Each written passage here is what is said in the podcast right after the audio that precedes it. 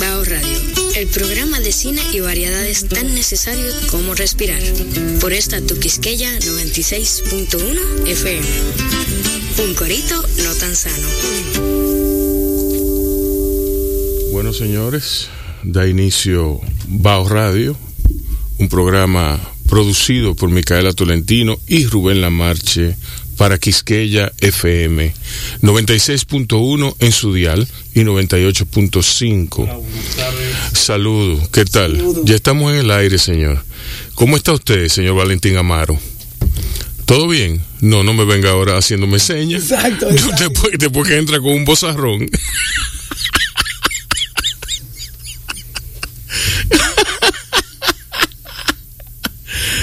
Mira, verdugo, ¿cómo tú estás? Aquí, aquí, ven, Pedro, Pedro Genaro entró. Siéntate en cualquiera. Está limpio, yo hago un sistema de limpieza. ¿Cómo está, cómo está la cosa? Ah, no, pero el, el hombre le cortaron la lengua a los ratones. ¿Cómo tú estás, Pedro? Todo bien. ¿Eh? Saludos. Eh, el Saludos, micrófono. ¿cómo ¿eh? Igual. Miren, se. Bao Radio se transmite, bueno, ya yo dije por dónde se transmite, por Quisqueya FM 96.1 y en el dial de- y en el en, y 98.5 para la región del Cibao, con sus direcciones de internet quisqueyafmrd.com y canal 4rd.com. Nuestros números en cabina, el 809-682-1716 y el 809-689-2121. Eh, aquí estamos eh, presenciando un cuerpo a cuerpo con los micrófonos. Normal. Sí. No, ok. Bueno, está bien. Entonces, yo tengo unos anuncios que hacer, Micaela. Yo tengo uno. Bien, eh, dale tú. Eh, vis- en el Centro León, en la visita comentada a la exposición del 28 concurso de arte Eduardo León Jiménez, Sara Germán, curadora en jefa del Centro León, realizará un recorrido virtual, virtual por las piezas que componen la muestra de artes visuales. Este sábado, 20 de febrero a las 10 a.m., a través de la plataforma Zoom. Cupo limitado. Para más información e inscripción, visite a centroleón.org.do. Centroleón.org.do. Sí, y tengo me- un anuncio más, pero dale tú. Si me levanto, yo estaré ahí porque Sara Germán, asistir con Sara Germán. Eso debe de ser una de- Debe delicia. ser- exacto, debe ser una delicia. Bien, ven a disfrutar eh, teatro en familia en el ambiente seguro que te ofrece Teatro Guloya. Claudio estuvo aquí ayer y nos narró, nos contó cómo, cómo ir a Teatro Guloya en medio de la pandemia es seguro. Eh, ve junto a tus hijas e hijos a vivir la experiencia en esta hermosa obra eh, que tienen que, de títeres Guanín y su Macuto Mágico, basado en el cuento El Macuto Mágico de Joan Fueliao, dirigido por Claudio Rivera con los titiriteros Viena González y Mari Paniagua, con dos únicas funciones. El sábado 27 y domingo 28 de febrero a las 11 a.m. en la sala Otro Coro del Teatro Guloya, ubicado en la calle Arzobispo Portes 205, entre las calles Hostos y 19 de marzo en la zona colonial. Entrada 300 pesos por persona. Puedes adquirir tus boletas vía transferencia bancaria y mandarnos la foto del voucher por WhatsApp del depósito. Al Banco Popular, cuenta corriente Teatro Guloya, número 7966-10699. Asunto del depósito, obra cantidad de boletas. Nombre, eh, ejemplo, Guanín 2, Laura. Escríbenos al WhatsApp. Eh, viene acompañado de, una, de un hermoso afiche que nos muestra a Guanín. Y bueno, el, el trabajo que viene haciendo eh, Teatro Guloya y que hará en el futuro cercano es una cosa envidiable. Así es. Jazz, Jazzomania y Quinta Dominica presentan Bill Evans, Jazz contra la pandemia. Carlos Francisco Elías y Tony Domínguez.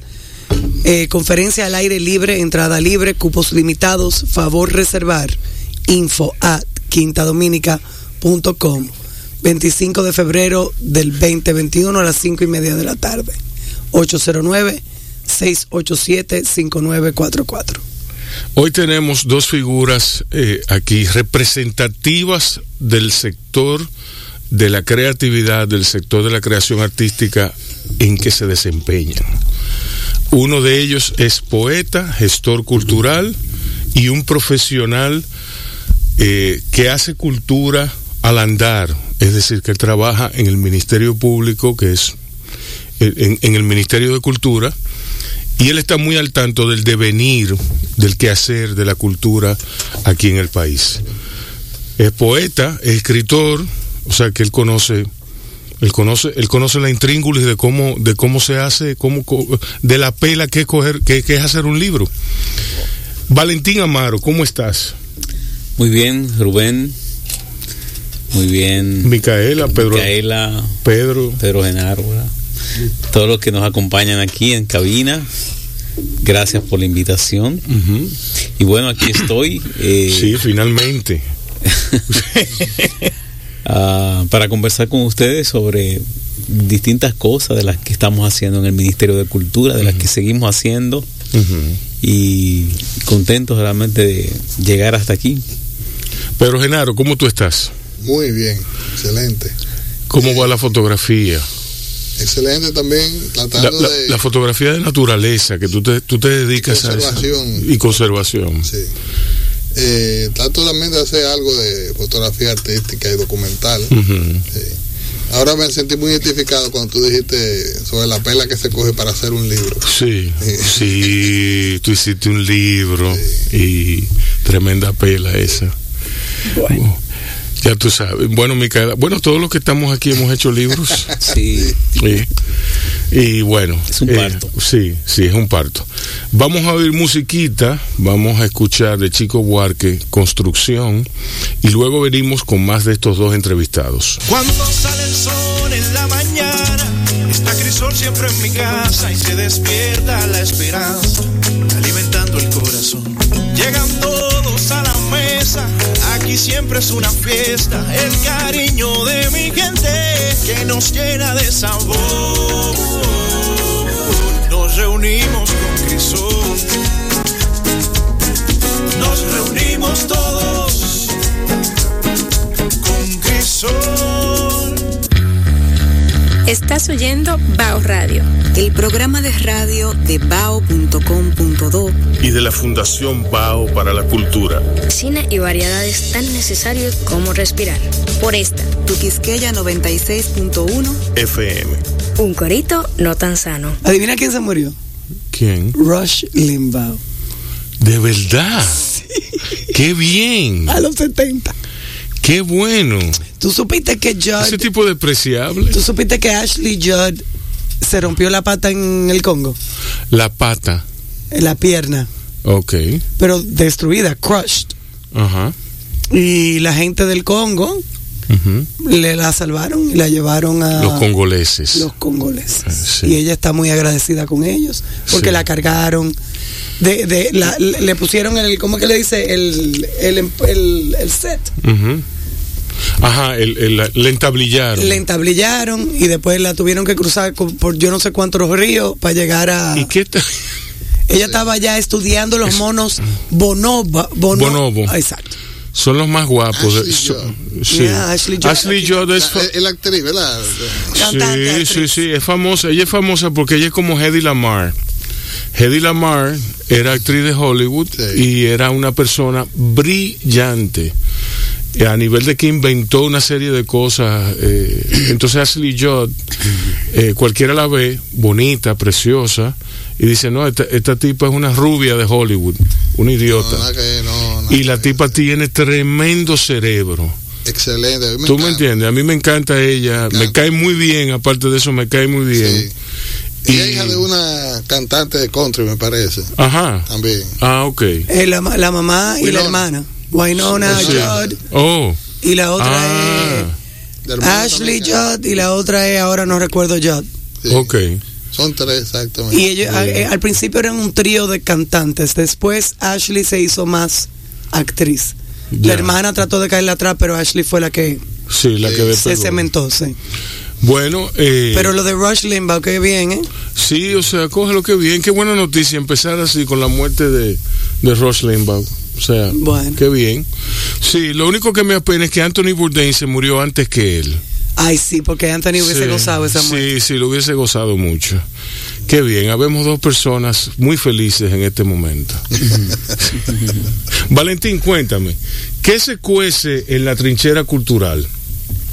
Bueno, eh, desde el, el lado que nos toca trabajar, eh, hay muchas cosas interesantes. Estamos realizando desde la Dirección General del Libro y Lectura, junto con Basilio Beliar, una serie de, de proyectos interesantes vinculados a seguir eh, promoviendo la lectura a nivel de la ciudad y a nivel de las eh, del interior del país. Entonces, como ustedes también ya me han estado ayudando, vi ahí en, en el Instagram la, la promoción del...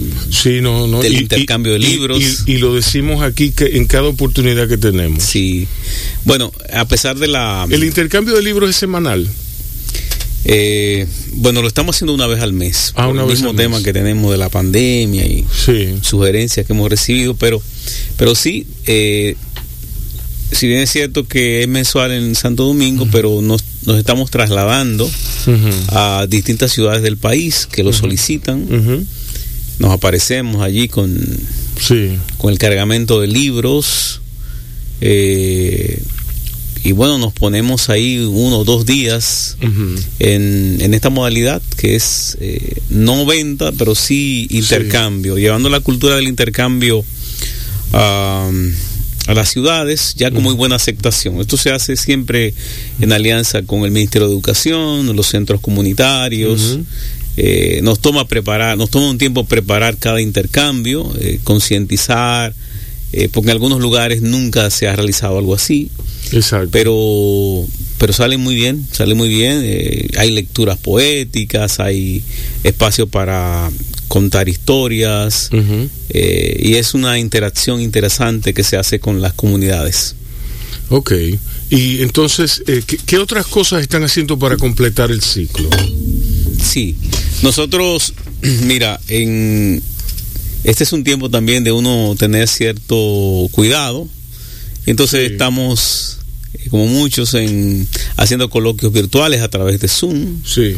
Eh, encuentro con escritores, este, estamos ahora mismo cada mes trabajando un, un tema distinto, digamos, comenzamos eh, hace unos días a trabajar el libro de Camila Enrique Jureña en un encuentro virtual con muy buena asistencia. Sí, ese yo lo anuncié por aquí. Sí, eh, donde participaron Ángel Hernández, Premio Nacional de Literatura, el escritor y profesor universitario Julio Cuevas y también la escritora y, y- educadora Jenny Montero. Es decir, estamos en esa dinámica de celebrar encuentros virtuales, estamos también eh, yendo a las cárceles con un programa dirigido a los menores que están en Ciudad del Niño y aquí en Villa Consuelo donde están las, las adolescentes y, y niñas.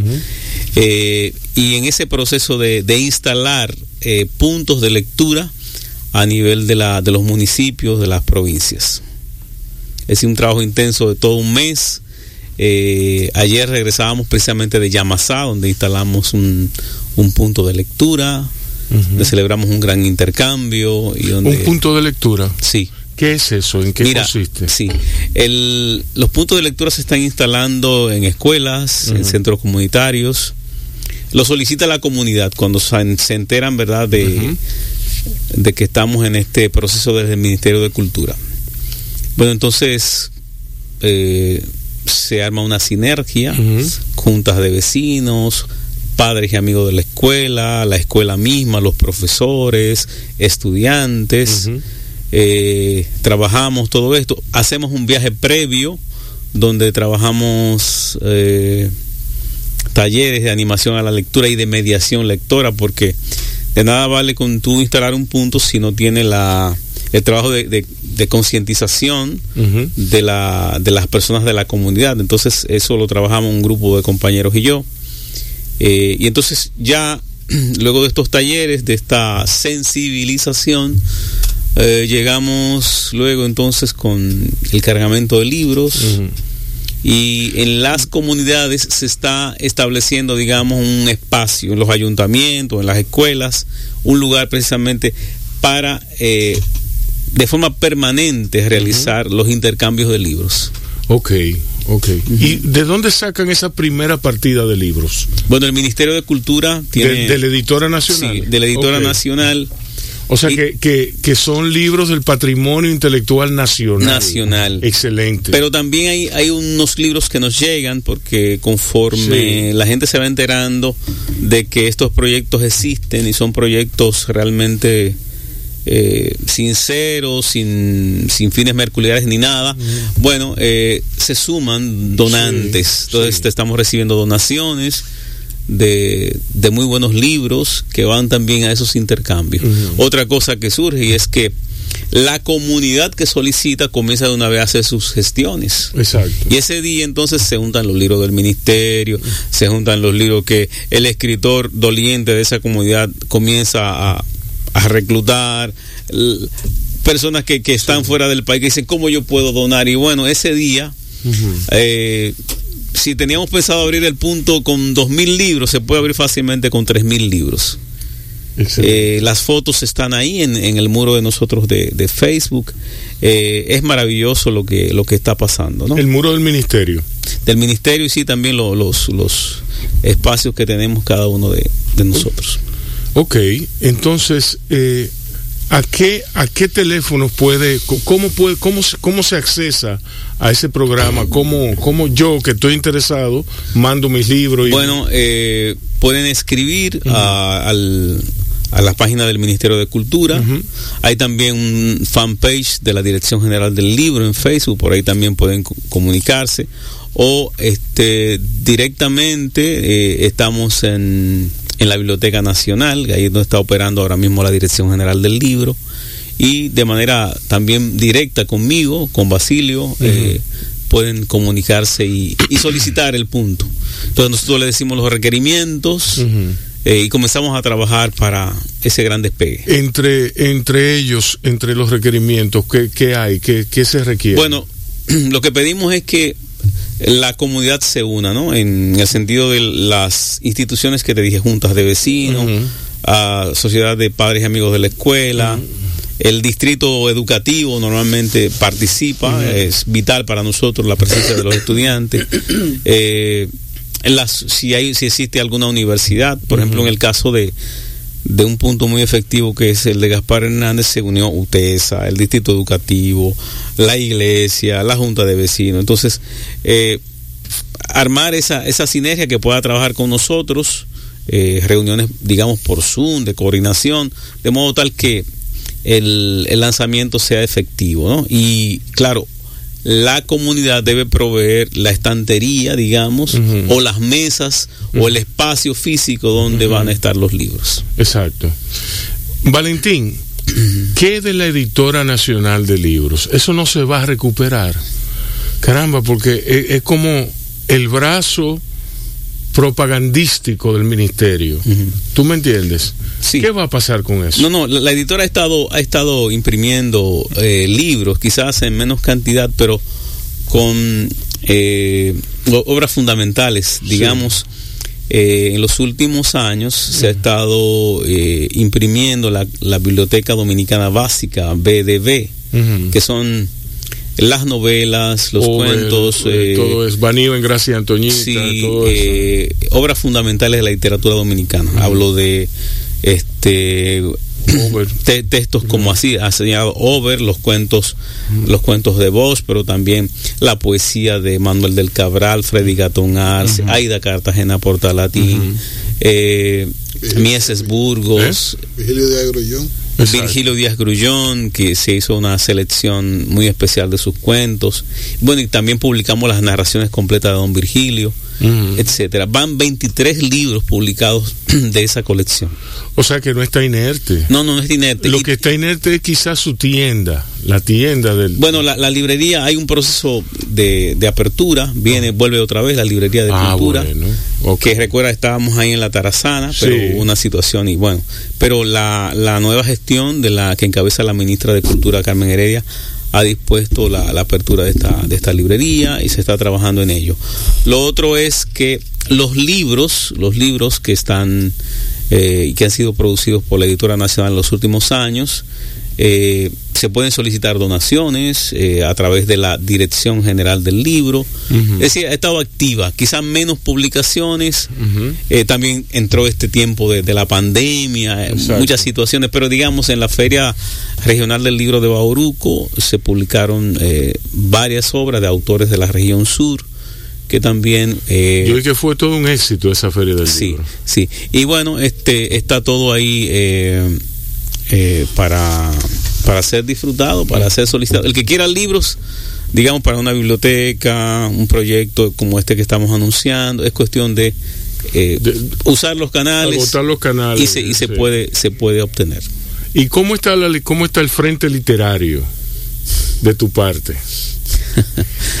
Regularmente quien quien quien eh, gana un puesto público deja de escribir o escribe así cuando, cuando puede. bueno, yo, yo no dejo de escribir, es una pasión. Eh, y, te soy franco, siempre he estado en, posiciones así públicas o, como profesor en la Universidad Iberoamericana. Eh, hay tiempo para lo que se ama. Eh, lo que estamos acá, que trabajamos el arte, sabemos que el que escribe un libro de recetas, como es el caso de, Micaela, ¿verdad? Eh, eh, o tú que escribes cuentos, o Pedro Genaro, que es fotógrafo, que es artista visual. Sabemos que si uno se lleva de las ocupaciones, del trabajo, de los compromisos, de los hijos, pues siempre hay que sacar un espacio para la lectura y para la creación. Lo bueno es que siempre van surgiendo borradores, que de uno los concursos ayudan mucho. En el caso mío, por ejemplo, yo soy concursero.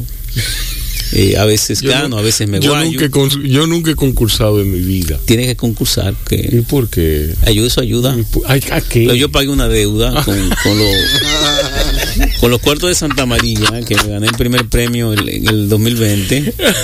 Yo debí un dinero, entonces. Eh, y gané en Funglode también ese año. Es decir, que yo reuní un dinero y. Sí, te hiciste con unos cuartos. Sí, sí, ahora estoy pensando si me meto en un solar por ahí. y lo pago también. El avión, no, el avión. a, veces, a veces. A veces piensa en el avión, ¿no verdad? eso, la vida es así, hermano. ¿eh? Bueno, pero Pedro, Pedro sabe de eso. Sí. Tú sabes de eso. ¿tú tienes un avión? No, de, no, de, ah. de los premios, de, los premios, los premios. Mira, los premios, yo he, concursado, antes concursaba más y gané un par de premios eh, que son importantes para mí. Por ejemplo, a mí que me gusta el blanco y negro, gané el Premio Nacional de Fotografía Blanco y Negro, APECO. Y gané el premio. Yo no sabía que existía ese premio, nacional. Un premio muy, entre los fotógrafos, un premio muy importante de mucho prestigio. ¿Y por qué tiene un nombre tan feo? Bueno, lo que pasa es que Apeco es un nombre que parece de como de una compañía, pero, es pero, es porque es un nombre de una compañía. Ah, ok. Ok. Eh, no, pero te voy a explicar. Lo que pasa es Natalio Puras Penso, Ajá. Eh, que es el quien el nombre se lo dan por él. Le pusieron a Peco porque ellos tenían una ferretería que se llamaba Peco. Cuando él nació le dijeron este es un Apeco, pum, y le pusieron un sello ahí y se le quedó el nombre. Diablo. Pero era un tipo brillante, Natalio Puras. Sí. Eh, para mí uno de los cuatro grandes maestros de la fotografía dominicana. Tú estás diciendo una cosa muy grande, ¿oíste? Sí, yo sé. ¿Quién es el mejor fotógrafo dominicano? Para mí. De todos los tiempos. Para mí. Ajá. Bueno, para mí, que lo tengo muy súper valorado, es Domingo Batista, mi mentor fotográfico. Para mí. Sí. Porque además de todo, te voy a decir, es una persona que primero se ha mantenido eh, a través del tiempo creando, todavía está haciendo libros. Sí. Eh, y siempre eh, tiene un lenguaje bastante contemporáneo, de acuerdo a los tiempos. es muy atrevido. La, la cosa que mucha gente está experimentando ahora él ya la hacía incluso cuando se trabajaba en laboratorio. Eh, de manera que para mí, para mí él es el gran maestro de la fotografía. Él está sin duda alguna entre los cuatro mejores fotógrafos. ¿Cuáles son los cuatro mejores, los cinco mejores fotógrafos? Bueno, yo eh, estamos hablando de fotografía artística, porque fotografía de conservación es otra cosa para mí. Exacto. Sí. Fotografía artística. Artística, yo diría que está. Eh, yo le voy a sacar su su plato aparte a Max Poe, porque es un tipo que eh, eh, tema de técnica sobre todo. eh, tenemos que hablar de Wilfredo García necesariamente. Sí. Ya van tres. Ya van tres. Bueno, yo a Peco te dije, Ah, van sí, cuatro. cuatro. Y si ponemos un quinto, yo me atrevo a poner a Luis Nova ahí. Luis Nova. Ok. Luis Nova ha trascendido lo que es la fotografía de eventos sociales. Y lo que él hacía, Y Luis no va a hacer eventos. Ah, bueno, sí, mira. sí, Sí. y lo que él hacía ya eh, a nivel artístico, ganó muchos premios, concursó mucho. Eh, lo que él hacía a nivel artístico era una cosa increíble, sin Photoshop. Una vez eh, creó un revuelo cuando el, el pollo subía cada rato. Él hizo una composición con un pollo crucificado, Con unos huevos de oro. eh. Y obviamente se sabe cuál es el, Sí. el título de la Sí, obra. Sí. Pero, o sea, él, él te hacía unas, una cosa increíble. eh, unas. eh, eh, él montaba lo que él quería hacer. Eso no lo hace todo el mundo, porque la gente tiende en fotografía a premiar la, la cosa que sucede en el momento. ¿Tú me entiendes? Y, y, eh, como que el que prepara un, un set o algo no es tan buen fotógrafo, no. Cuando tú creas y lo haces con intención, eh, eso tiene valor también. La intención se ve. Claro, claro, Ok. claro. Bueno. Yo creo que también eh, sí, hay que invitarlo. Tengo que mencionar ahí ya, entre los que son fotógrafos de conservación, para mí es Ricardo Briones, Eladio Fernández. A Ricky Briones yo lo he invitado muchísimo. Él lo ha llevado. Sí. Y que Y Eladio yo ni voy a hablar y sirva no Eladio bueno pero Eh, te voy a decir una cosa. es que estos fotógrafos son samuros Sí, la- Enrique es muy samuro. sí. Sí, Ricky alzado pero es una bellísima persona. sí bellísima persona pero es un alzado Sí, sí y me dijo que, que, que las cosas que él dice pueden suelen ser muy fuertes para radio. Yo lo mandé al carajo no jodas Ricky. Tú me entiendes bueno, el- eh, lo que pasa es que Enrique también, eh, digo, obviamente, yo creo que cuando él venga, que estoy seguro que vendrá en algún momento, sí cuando diga va a decir cosas contundentes también, porque Ricky no tiene medida cuando, Eh, cuando sí, quiere decir pero algo. que medida no tengo yo tampoco. o sea, También, que, vamos- ¿verdad? se va a armar una guerra aquí, no se va a armar no, ninguna no, guerra. no. o sea, que, que no hay que tenerle miedo No, al es, micrófono. es que él, él trata de, de limitarse, sí. Porque él sabe que cuando se va de boca se va. ¿Tú entiendes? No, él sabe, él sabe, Ricky sabe. Un, él- si saludo caluroso, un Sí. saludo a Ricky Briones. Sí. A Ricky le decían el nazi una vez, porque cuando decía una opinión era contundente. Sí. Eso sí es verdad. Bueno, pues vamos a ir una musiquita de DJ Amelia Pereira. De- no, No, DJ Mika. de DJ Mika. ¿Quién es DJ Mika? Yo- No, no, no, no, no, no, no, espérate, no, no. Te ponga, eh, eh, eh, Maestro, eh, no maestro. te ponga dos, no, no. Estás oyendo Bao Radio. El programa de radio de bao.com.do Y de la Fundación Bao para la Cultura. Cine y variedades tan necesarios como respirar. Por esta. Tu Quisqueya 96.1 FM. Un corito no tan sano. Sí. Eso me hacía mami a mí cuando me ponía de castigo. De castigo, de castigo, de verdad. No me daba. Mira, Pero una no, semana. no, no, me refiero que tú me dices las cosas calmadas. Ah, Cuando tú no me estás peleando, yo estoy inquieto. ajá. Sí. sí. Ok. Pedro, ¿qué era lo que tú decías de Pedro Mir? Eh, yo digo de Pedro Mir, que para mí debe ser uno de los intelectuales más eh, de fuste del país. Y por, por, tanto tiene una obra tan compleja que entonces a la gente le resulta difícil eh, etiquetarlo. Y cuando tú no puedes etiquetar a una gente, eh, es como que se le va de la mano. Entonces, como que no es un novelista, era, era, muy buen ensayista. pero tú le dices poeta y ya poeta pero pero realmente él fue más poeta que ensayista por ejemplo yo no creo o sea, eh, es que era tan bueno en todo lo que hacía. El especialista dirá. No, quizás nada de especialista. bueno, que como poeta. Don, Pedro Mir fue muy versátil, ¿no? Este, tanto eh, en, la, en la rama del, del ensayo, pero también del, del pensador. ¿eh? eh y bueno, lo que más conocemos de él es como poeta, pero él también fue narrador.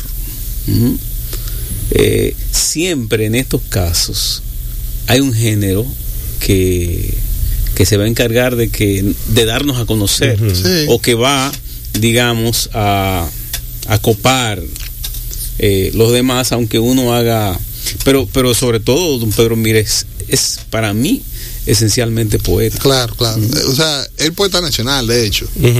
Pero justamente por eso, todo lo demás que hizo, como que pareciera que, no tiene tanta importancia y no... Y, mira, él, hizo él hizo libros sobre estética, fue profesor de la autónoma, ¿eh?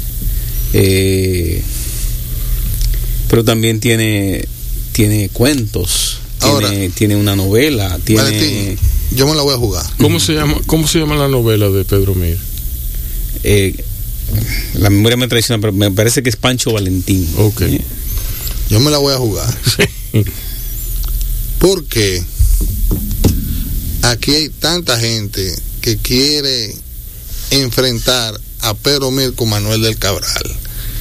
Yo estaba pensando en Manuel del Cabral justamente ahora. Pero, o sea, cuando tú ves que la gente dice eh, Pedro Mire es el mejor eh, poeta del país y hay gente que tuerce la boca y dice bueno pero es comunista lo que pasa es que así es fácil pues, como como si el hecho de haber sido de izquierda le hubiera dado un prestigio por encima de, de lo que él realmente hizo la contundencia de su obra aparte de que el hecho de que tenga un poema tan importante que casi eclipsa su otra obra, eh, también hace como que, el, Manuel del Cabral sea un tipo como más complejo.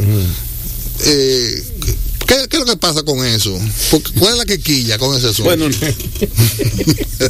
eh, Rubén, creo que como yo también tiene la respuesta.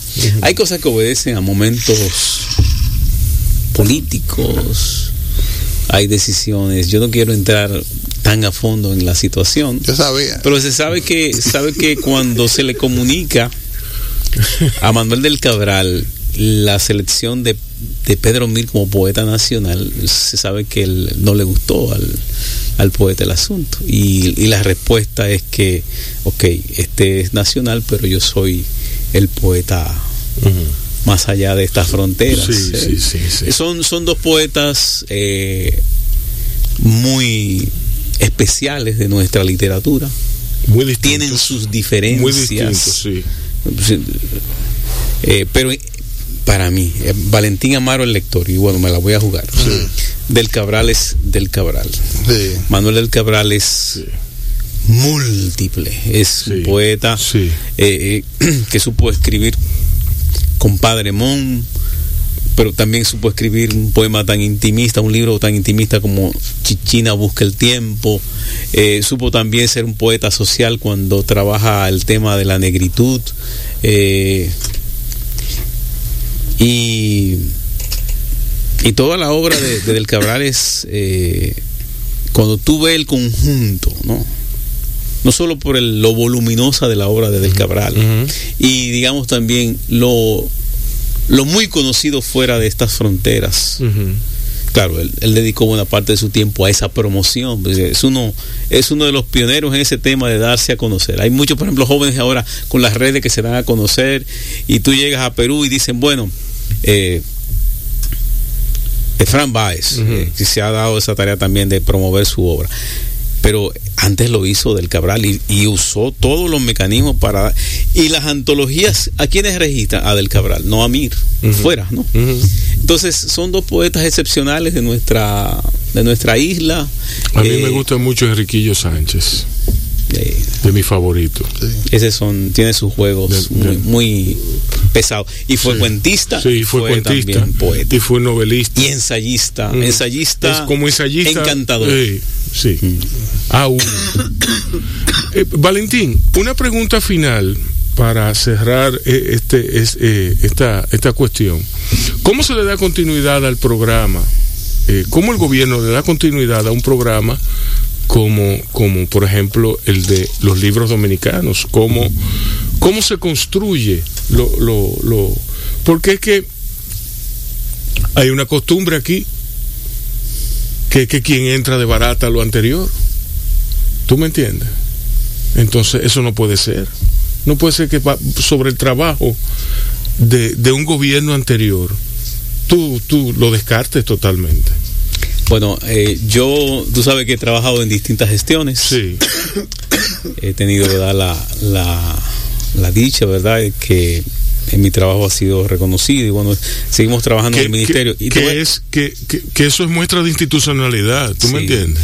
Entonces, lo, el los programas de publicación, programas de talleres literarios, Feria Internacional del Libro, los programas de la Dirección General de Libro y Lectura están recibiendo un fuerte apoyo de parte de la actual gestión.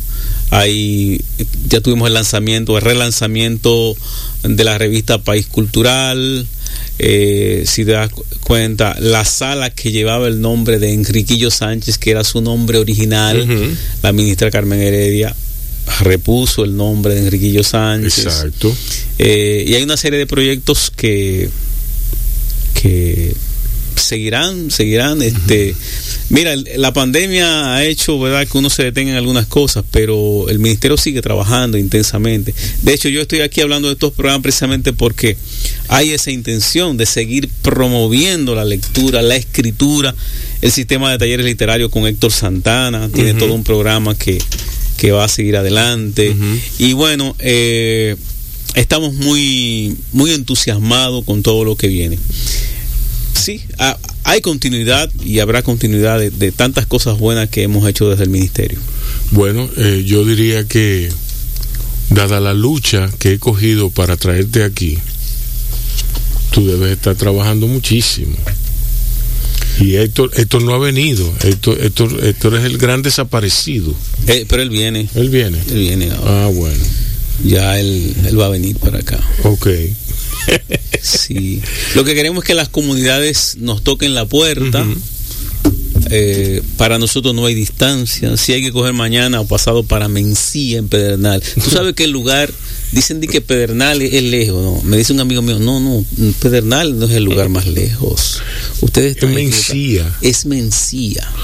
Porque después que tú llegas a Pedernal, después de seis horas ruedas, ruedas, que te sale una vaca más grande que el, eh, oye, que el, que el carro tuyo, que la jipeta tuya, pues es así. De noche, después de, de Oviedo, cuando tú casi está, crees que está llegando a Pedernales, te sale una vaca enorme en el medio. Sí. Entonces, cuando tú llegas a Pedernales, ¿dónde es Mencía? Ah, usted va para Mencía. Sí. Entonces, te falta todavía para llegar. De Mencía. Si, no, si nos, si nos solicitan de Mencía. ¿Tú hablas de Río Mulito? No. El Río Mulito es el acabose de, los ríos de este país. O sea, el río.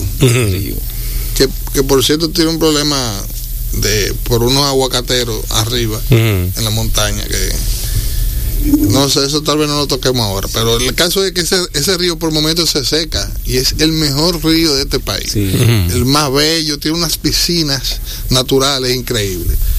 Pero Mencía está justo encima del río Mulito. Una noche a mí me tocó ir a fotografiar eh, Jutías y teníamos que bajar por unas terrazas de piedra. Eh, y allá abajo yo oí el río. está, pero ¿qué pasa? Que Mulito corre paralelo al río Pedernales, que es el, en ese eh, eh, espacio, el río Pedernales es la frontera. Ok es la frontera. El río Mulito está de nuestro lado. Eh, de nuestro lado, sí. Pedernales está, tú, tú, estás de un lado de la República Dominicana y, y cuando cruza. Pedernales está en Haití. Entonces, de Mencía nos llaman mañana y mañana hay respuesta de una fecha tentativa para llegar hasta allá.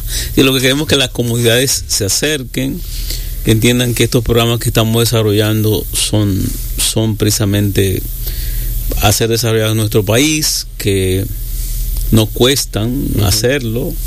Eh, y por eso estamos recibiendo muchas solicitudes para trabajar todo el año. Ok. Buenas noticias. Esto no es un espacio pagado del Ministerio de Cultura. Claro que no. Ojo. No, pues yo estoy seguro de que, que, eso trae suspicacia de mucha gente. Vamos a oír eh, un boletín noticioso de parte del Departamento de Prensa de, de, esta emisora y luego volvemos con más de Pedro Genaro y Valentín Amaro. Cuando sale el sol en la mañana, está Crisol siempre en mi casa y se despierta la esperanza, alimentando el corazón. Llegan todos a la mesa, aquí siempre es una fiesta, el cariño de mi gente que nos llena de sabor. Nos reunimos con Crisol, nos reunimos todos con Crisol. Viene Bao Radio, el programa de cine y variedades tan necesarios como respirar, por esta Tuquisqueya 96.1 FM. Un corito no tan sano. Y estamos de regreso aquí en Bao Radio. Quiero darle la gracias a DJ Sara. Eh, ¿Cómo fue que ella dijo hoy? DJ Sam. DJ Sam. Por Sara Amelia. Por sus playlists. Sara Amelia me advirtió eh, en privado, ¿Qué? confidencialmente, Ah, sí, está bien. que no podíamos explotar eh, todo de una vez. Entonces yo le prometí que íbamos a dosificar las cosas para hacerlas mercadológicamente atractivas y que alguien se las compre. Sí, porque, por ejemplo, tú pusiste ahora esa canción, pero esa canción originalmente de Tania María. Para verán, para ver a ¿Tú me entiendes? Y es una, es una revisión chula, interesante, bonita. Sí, moderna. Sí, muy, muy, muy chévere, muy chula. Eh, entonces, eh, Sara Amelia nos sugirió eh, que lo con, cogiéramos suave. con énfasis que lo cogiéramos suave. Bueno, pero ayer yo puse Michael Jackson. No, no pero, tú, pero tú, yo le dije, habla con tu tía. La DJ. Con, con, tu tía, con tu tía DJ Micaela, DJ, DJ Mica. Habla con tu tía DJ Sara. ¿Tú me Sam, entiendes? DJ Sam. DJ, DJ Sam, ok. Bien. Continúen con, con, su disquisición. Valentín, te iba a preguntar. Sí, sí. No, no, te iba a preguntar. ¿Dónde, ¿Dónde fue que se juntaron Pedro Enrique Ureña y Manuel del Cabral? Argentina. En Argentina. Sí.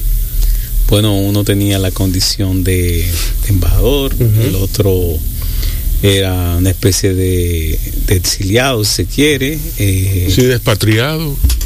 Nunca llegó a ser profesor de, de cátedra.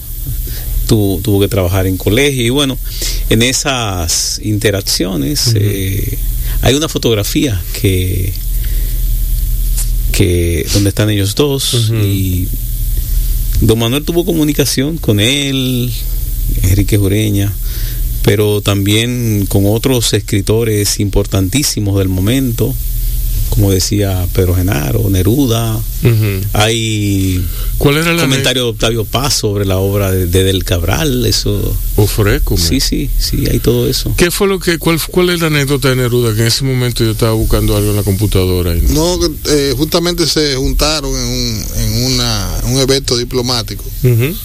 Y bueno, y obviamente ellos en ese momento eran los dos intelectuales, uh -huh. do, o dos de los intelectuales más, más poderosos de América, uh -huh. tal vez. Uh -huh. eh, y entonces le dice Neruda Manuel Cabral, sí. le dice Manuel, eh, nos, eh, nos embromamos esta noche porque vamos a tener que hacerle ver como si fuéramos inteligentes. ya tú sabes. Óyeme, eh, yo recuerdo hace unos años que Valentín Amaro eh, me pasó eh, las obras completas de Pedro Enrique Ureña. fue un momento muy grato para mí porque fue, o sea, yo la, yo, yo la fui a buscar un carro con un amigo mío y él me dijo, y, y eso fue lo que tú viniste a buscar, 14 libros. O sea, yo, yo los metí como pude en, eh, fue muy grato ver aquella edición de, de, Miguel de Mena, que bueno, que tuvo consecuencias eh, que no es para mí, no es de mí mencionar aquí, consecuencias para, para Miguelín en su vida personal. Eh, pero esos son de, esos de los tantos trabajos que Miguelín eh, tiene en su en su haber. En su haber. Sí. Eh, es un trabajo envidiable, un trabajo envidiable y es de las de las ediciones más completas que yo he visto de, Pedro Enrique Ureña. Yo creo que muy pocos trabajos quedan quedan quedan sin, sin ser incluidos, ¿verdad? La labor de Miguel de Mena eh, en el momento es reconocida, pero será mucho más reconocida en lo adelante, porque es una labor tesonera, sostenida, contra viento y marea. Es un... Sí, no, la labor de Cielo Naranja es... Es, un guerrero. Sí, un guerrero. Mira, Miguelín tiene la cachaza. Miguelín tiene la cachaza, primero, de publicarme un libro a mí. Y segundo, de publicar un libro de Juan Sánchez Lamuz. Oye, oye lo que oye lo que es Cielo Naranja. Un tipo que era prieto, trujillista y pobre. Tenía todo para perder. ¿Eh? Y él le publica un libro a Juan Sánchez Lamud. Pero un libro, y es un libro poderoso, un libro, una antología poética poderosa, que realmente recupera eh, el espíritu de Juan Sánchez Lamud como el gran poeta que era. Eh, caramba. Entonces, cuéntame, cuéntame del río, del río aquel. El río Molito. Sí. El río Molito es eh, para mí el, río más hermoso que hay en el país. Dime de los aguacateros. ¿Y dónde queda ese río? Queda eh, muy cerca del río Pedernales en la frontera quedan eh, ambos y van corriendo de forma paralela. Eh, y bueno, hay una hay unos aguacateros que están en una zona que se llaman los arroyos. Eh, antes de esa zona había unos agricultores que tenían, digamos que una incidencia muy muy muy pequeña está, los arroyos es un, sitio que está justo debajo de un bosque húmedo en Sierra de Bauruco. Esos bosques húmedos son muy pocos, pero son los bosques que capturan el agua eh, que va por todo el país. Los ríos que hay en el país eh, son capturados en bosques húmedos de alta montaña. Eh, y bueno, en los arroyos está ese, ese bosque húmedo, pero en los últimos años se han instalado unos aguacateros que le compraron a los pequeños agricultores que habían ahí el derecho de tenencia. E incluso han ido cada vez más ampliando su, rango hacia el bosque húmedo, que es eh, Parque Nacional, Parque Nacional Sierra de Bauruco. Entonces, eh, hubo un momento hace dos años, eh, y lo fuimos y lo documentamos, en que el río Molito se secó, porque el aguacate es como una especie de vampiro. Entonces, muchísima agua. Sí. Y eh, por ahí, en lo, que se llama la cuenca alta del río Molito, eh, eh, toda eso, esa siembra de aguacate está en la pendiente que viene desde el bosque húmedo. Y bueno, cuando hay mucha lluvia, el río vuelve y aparece. Pero si viene una sequía fuerte, el río desaparece totalmente y eso tiene consecuencias, eh, no solamente económicas, para la gente de, de República Dominicana, sino también del lado haitiano. Porque el, río Pedernales, eh, eh, que también se alimenta de esa cuenca, entonces sencillamente se quedan sin agua. Y es un problema nacional también, porque cada vez que hay problemas allá, también hay problemas aquí. Entonces, aquí hay tres comunidades esenciales eh, que dependen de ese río, aparte de Pedernales, que es obviamente la más grande, pero allá arriba está Mencía, que mencionaba Valentín, eh, la Altagracia y Aguas Negras. De hecho, Aguas Negras hay una, una pequeña hidroeléctrica que se para. Cuando el río Mulito no trae agua, se para, no hay luz, no hay, no hay agua, pero tampoco eh, hay luz.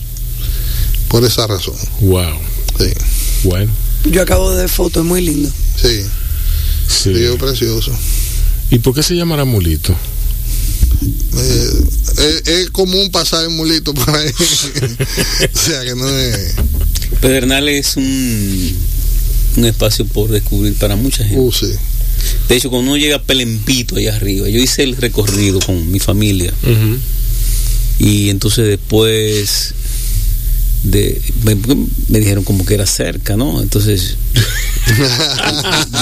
yo, tenía una Mitsubishi del 2003 en ese momento y bueno, cogimos para allá. Llegamos cerca de las 8 de la noche.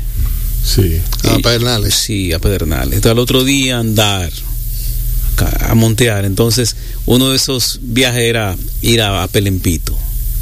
Y bueno, yo cogí mi vehículo para allá arriba. Él se calentó hacia hasta arriba. Yo llegué de Chepa allá arriba. Entonces, allá, cuando tú llegas, hay gente aquí que se dice, bueno, el, Gran Cañón, y hablan del Gran Cañón, y hablan pero no conocen Pelempito. Eso es, eso es una maravilla de estar ahí. Entonces, ¿cómo del gran calor que hace en Pedernal y toda la sierra. Entonces tú llegas a un sitio donde hace frío. Sí. Es un clima muy agradable. Y sobre todo la experiencia de ver desde el mirador el hoyo. El hoyo. Pero a mí me han dicho que, ¿qué es el hoyo de Pelempito? A mí me han dicho que, bueno, yo me imagino que debe haber dinosaurio allá abajo. que, cayó un meteorito. Una cacata, una, cacata así. Yo, estuve ahí una vez, pero cógelo. Mira, o sea, eh, yo me encuentro, me encuentro muy extravagante eh, la idea de un agujero, o sea. Eh, para mí que eso se comunica con Haití, que eso... El hoyo de Pelempito está sobrevalorado. Eh, no, no, no, no, no. Está infravalorado. No, está infravalorado, pues no todo el mundo lo conoce. No todo el mundo lo el conoce. El que va quiere volver otra vez. Sí, no, y debería, debería, digo, deben, debe, debe haber gente que hace rutas. Tú deberías ir. A mí me encantaría ir. Tú deberías aprovechar, ya que va para allá, ya que van para allá, dile a... No, ya nosotros tenemos nuestro plan. Hay una, hay una compañía que se llama. Me refiero a que tienes el contacto. Hay un muchacho que se llama eh, Manny, que tienen Explora Tours, Manny y Olienka. Y ellos se dedican a, hacer viajes para gente que va a observar aves, a sitios muy puntuales, eh, con poca gente, pero que van a, eh, a, tener una experiencia de inmersión con la naturaleza. Muy interesante. Sí.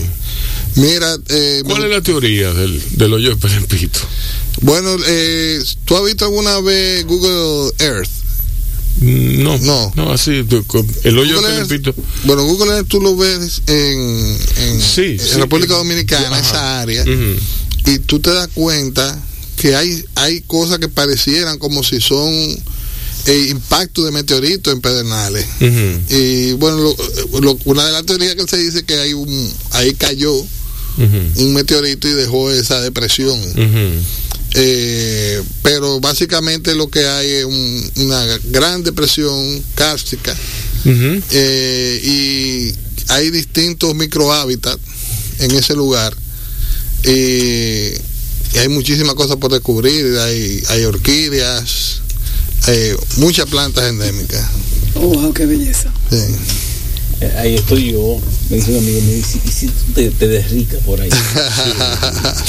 ¿Ese, ¿Cuál tú tienes? A ver. Sí, y estoy ahí sentado en el mirador. ¿Y qué extensión tiene? Eh, en kilómetros son me parece que son como unos 30 kilómetros de la Habana. Diablo. un poquito menos, pero, pero sí. Eh, y hay gente que lo, que lo ha caminado. Hay, bueno, el Eladio Fernández ha bajado, eh, no hasta el fondo, pero él de hecho redescubrió una orquídea ahí, la Antilanorquis. y, y él me, me cuenta que a pesar de estar preparado y que eh, le dio un problema de que no, no eh, se deshidrataron la persona con quien él bajó y, no podían subir, las piernas se le paralizaron prácticamente. Eladio hace unos cuentos muy sí, sí, sí. muy, adornados sí.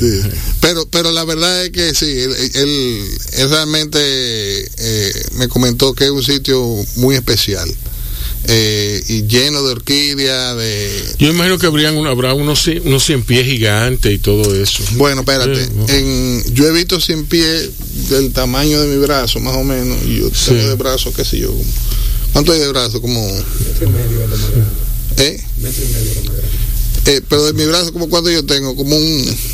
¿eh? Un, metro, ¿verdad?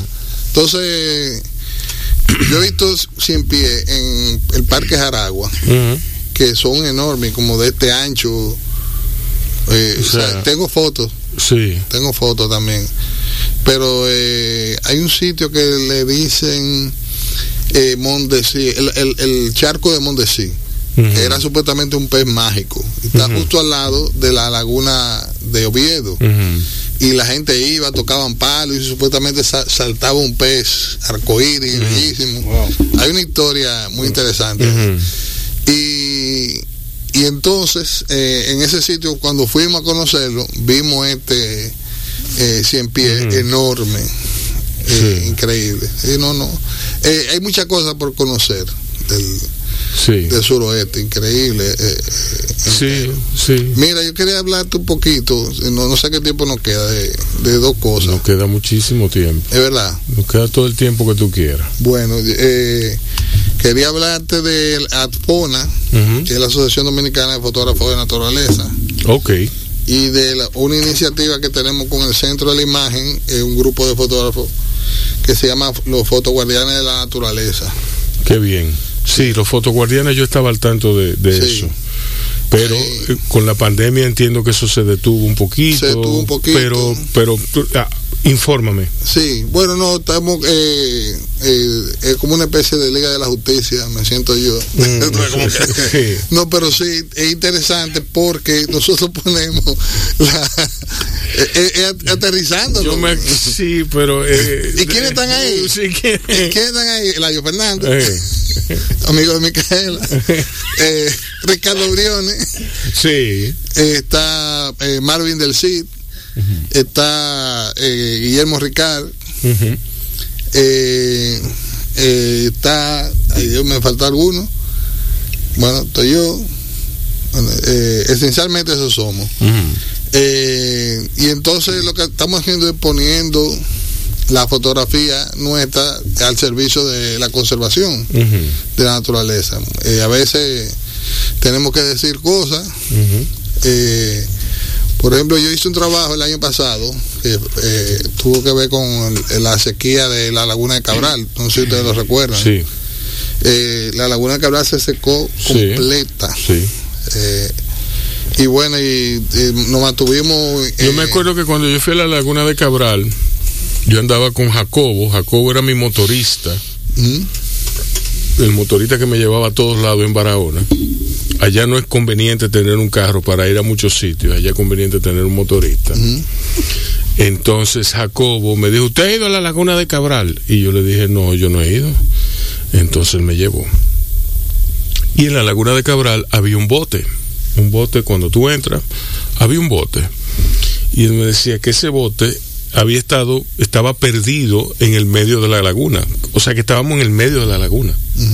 Y estaba seco pero habían partes, habían partes húmedas donde a lo lejos la laguna de Cabral es increíblemente grande, o sea, increíblemente grande para cruzar la pie. Sí. pero me dicen que viendo las fotos tuyas Yo vi que estaba seca totalmente. Totalmente. lo que se llama el espejo de la laguna se secó completamente. Sí. Eh, el único lugar donde había un poquito de agua son unos caños que bajan desde Sierra de Bauruco, pero eh, estaba en una parte ya eh, que no es exactamente. Le entra agua a la laguna por ahí, pero no es parte de la laguna. No da. Sí. Eh, y aquello fue una cosa verdaderamente surreal. Tu ver todos estos botes eh, con el lecho seco de la laguna. Pero fue muy interesante porque esa fotografía pusieron a la gente a, hablar del tema. Me hicieron un meme. también. pero yo dije, concho, pero ¿cómo es que hay gente que se pone a relajar con, con, un tema tan serio. Sin embargo, eso dio mucho que hablar y tenía el tema en, eh, en actualidad. Sí, Fue bien interesante. Muchas veces el desenfado y, no es relajo, el desenfado hace que, las cosas se comenten más. Sí. las redes siempre son una sorpresa. Sí, es verdad. Y entonces, y, pero ¿cuál ha sido el balance del trabajo de ustedes? ¿Es un trabajo cohesionado? ¿Es un trabajo verdaderamente como, como la Liga de la Justicia? Sí. es, como, es como eso. Sí, sí. A mí se me ocurre que viéndolo ustedes hacer, hacer lo suyo, eh, que cada cual está disperso, que no tienen un website, no tienen un... ¿Tú me entiendes? Sí, hay un website. Hay un website. Hay un website de los eh, fotoguardianes de la naturaleza. Sí. Eh, eh, esos son los fotógrafos, pero también hay gente como Mayra Johnson, que es la gestora de eso. Ella, tú sabes que ella es la, una de las principales gestoras culturales del país. Sí. Y, y bueno, y, está Gibel Orsini también, que eh, publica la revista RD Verde. Y se ha involucrado con, con Fotoguardianes y tenemos muchos eh, proyectos que queremos implementar porque la verdad es que el, tema de conservación eh, mira qué pasa eh, voy a traer un tema voy a aprovechar para traer un tema de, cierta actualidad el problema de la conservación para mí tiene mucho que ver con una falta de empatía de la gente ¿por qué? ¿Tú recuerdas lo que pasó hace poco con unos pericos en, la UAS? No, ¿qué fue lo que pasó? Eh, eh, alguien, dicen que fue un director de, o el director de la biblioteca Pedro Mir, no el, anterior. Eh, hay un señor apellido Martínez que se había renunciado en diciembre y con efectividad de enero, y el de ahora mandó a hacer un mantenimiento y una fumigación y encontraron unos nidos de perico y dicen que de paloma también y cogieron los niños de perico y lo, sacaron. Y, y sencillamente eh, o sea, prácticamente mataron unos cuantos de ellos. Y los otros lo, vinieron a rescatar entre comillas eh, del Ministerio de Medio Ambiente para llevarlo al Sodón pero si había un, unas aves anidando ahí, ¿por qué no esperar entonces? Es tan necesario hacer eh, una fumigación que no pueden esperar a que no pueden tal vez ir tapando unos lados para que cuando termine ese, ese anidamiento entonces ya eh, no lo vuelvan a usar.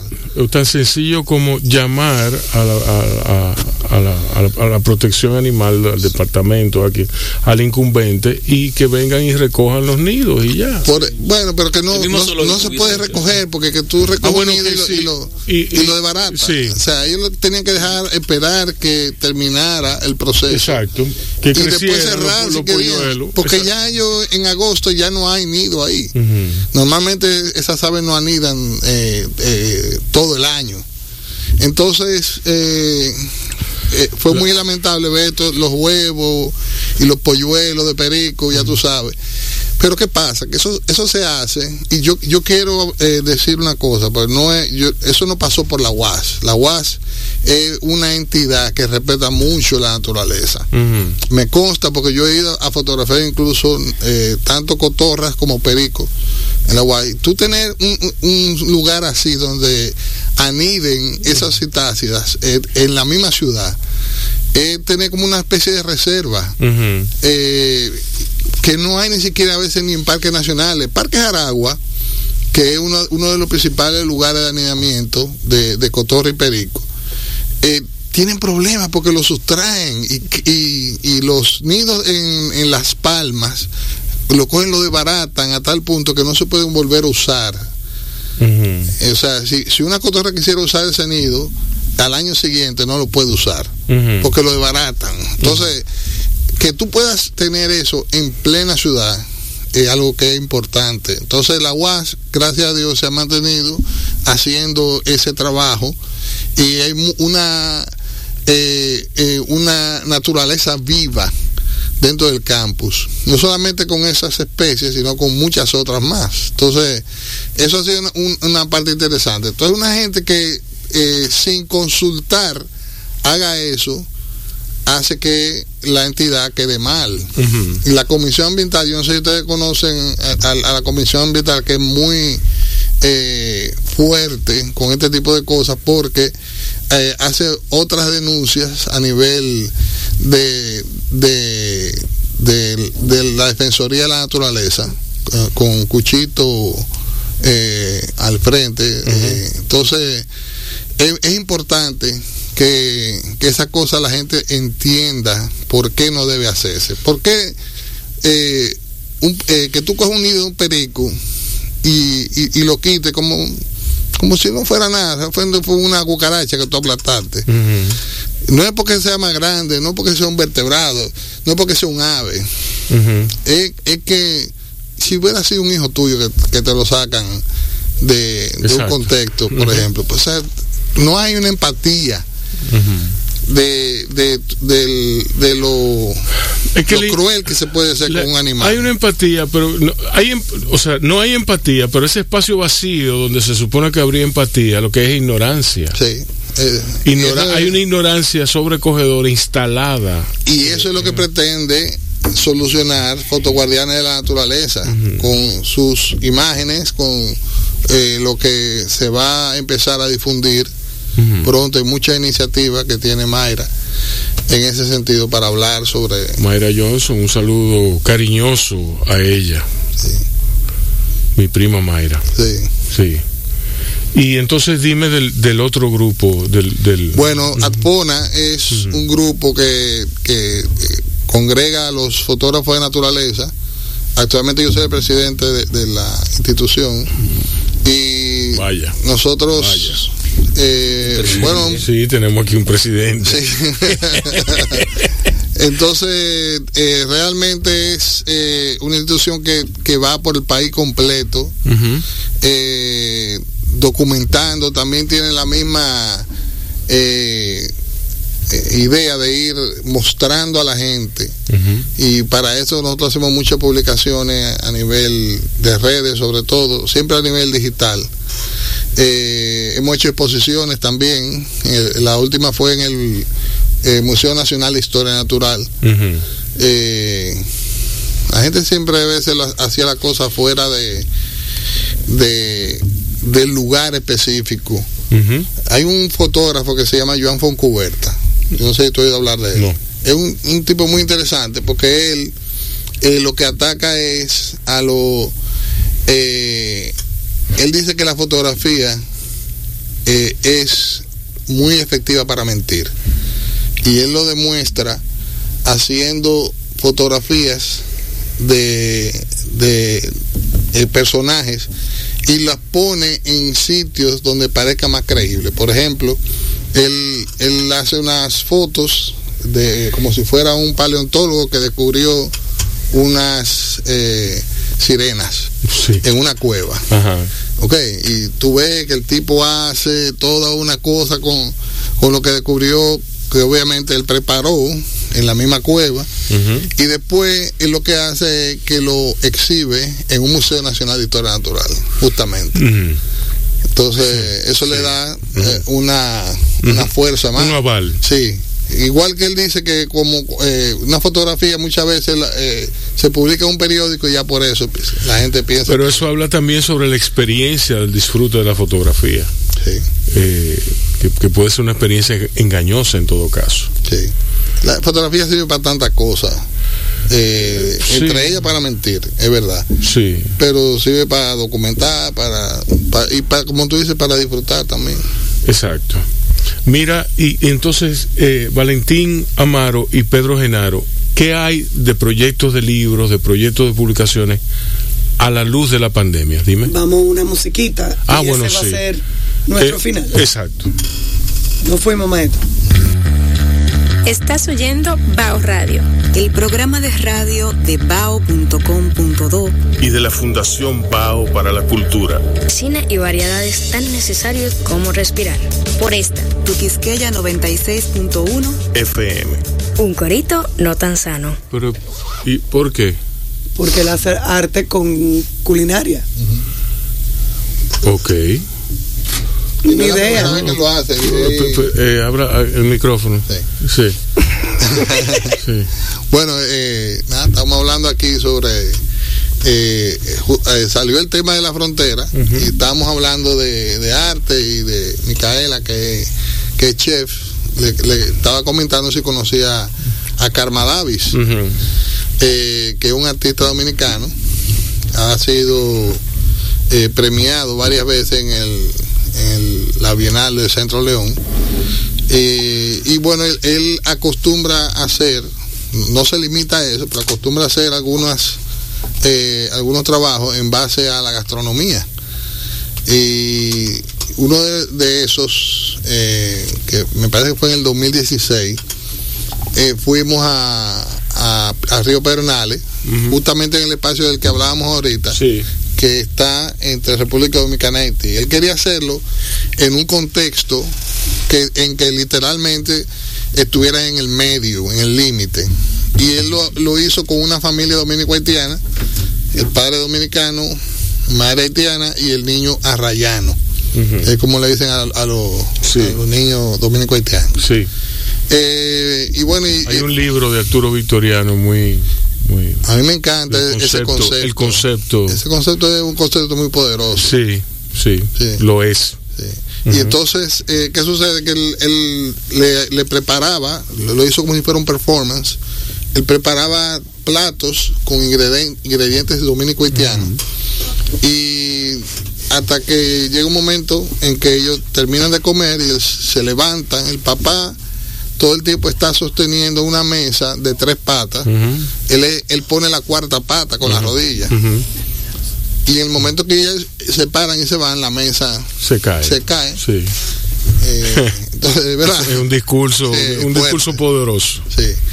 Entonces, nada, estábamos hablando de eso y, y sobre la posibilidad de que da la, el arte de hacer cosas también con, eh, con la parte gastronómica. Bueno, de- eso me salió una idea, así Sí. que vamos a ver si la puedo, Vamos a ver si- si la logro. Dice Fran Leibovitz que, que la culinaria no es arte. Yo no estoy de acuerdo. Yo tampoco. Yo, pero para mí es arte de lo fugaz. Claro. Claro Porque que tú, sí. tú lo vas a consumir. Es, es más, por ser arte, tú lo consumes más rápido, con más avidez, con más Claro que sí. fruición. Eh, Bueno, como decía, ¿Eh? Entusiasmo. entusiasmo. como decía que te Rubén, pongan una Mona Lisa en comida y tú me entiendes. pero O sea, lo han hecho seguro, estoy seguro. No, y tú te recuerdas ese fenómeno de en una época de los restaurantes que uno iba a oscura con con, No. con los ojos cerrados Ajá. y tú tenías que comer Sí. y tener Lo toda más- lo más que yo he sabido- experiencia. Lo más que yo he sabido es de es del sushi, de la comida japonesa que ponían sobre mujeres desnudas. Ok, Rubén. Sí. Entonces, Pero, eh, pero, eh, y se- tú, tú también, otra cosa es sentarte en una mesa a tener, a comerte tres o cuatro platos y sin poder hablar.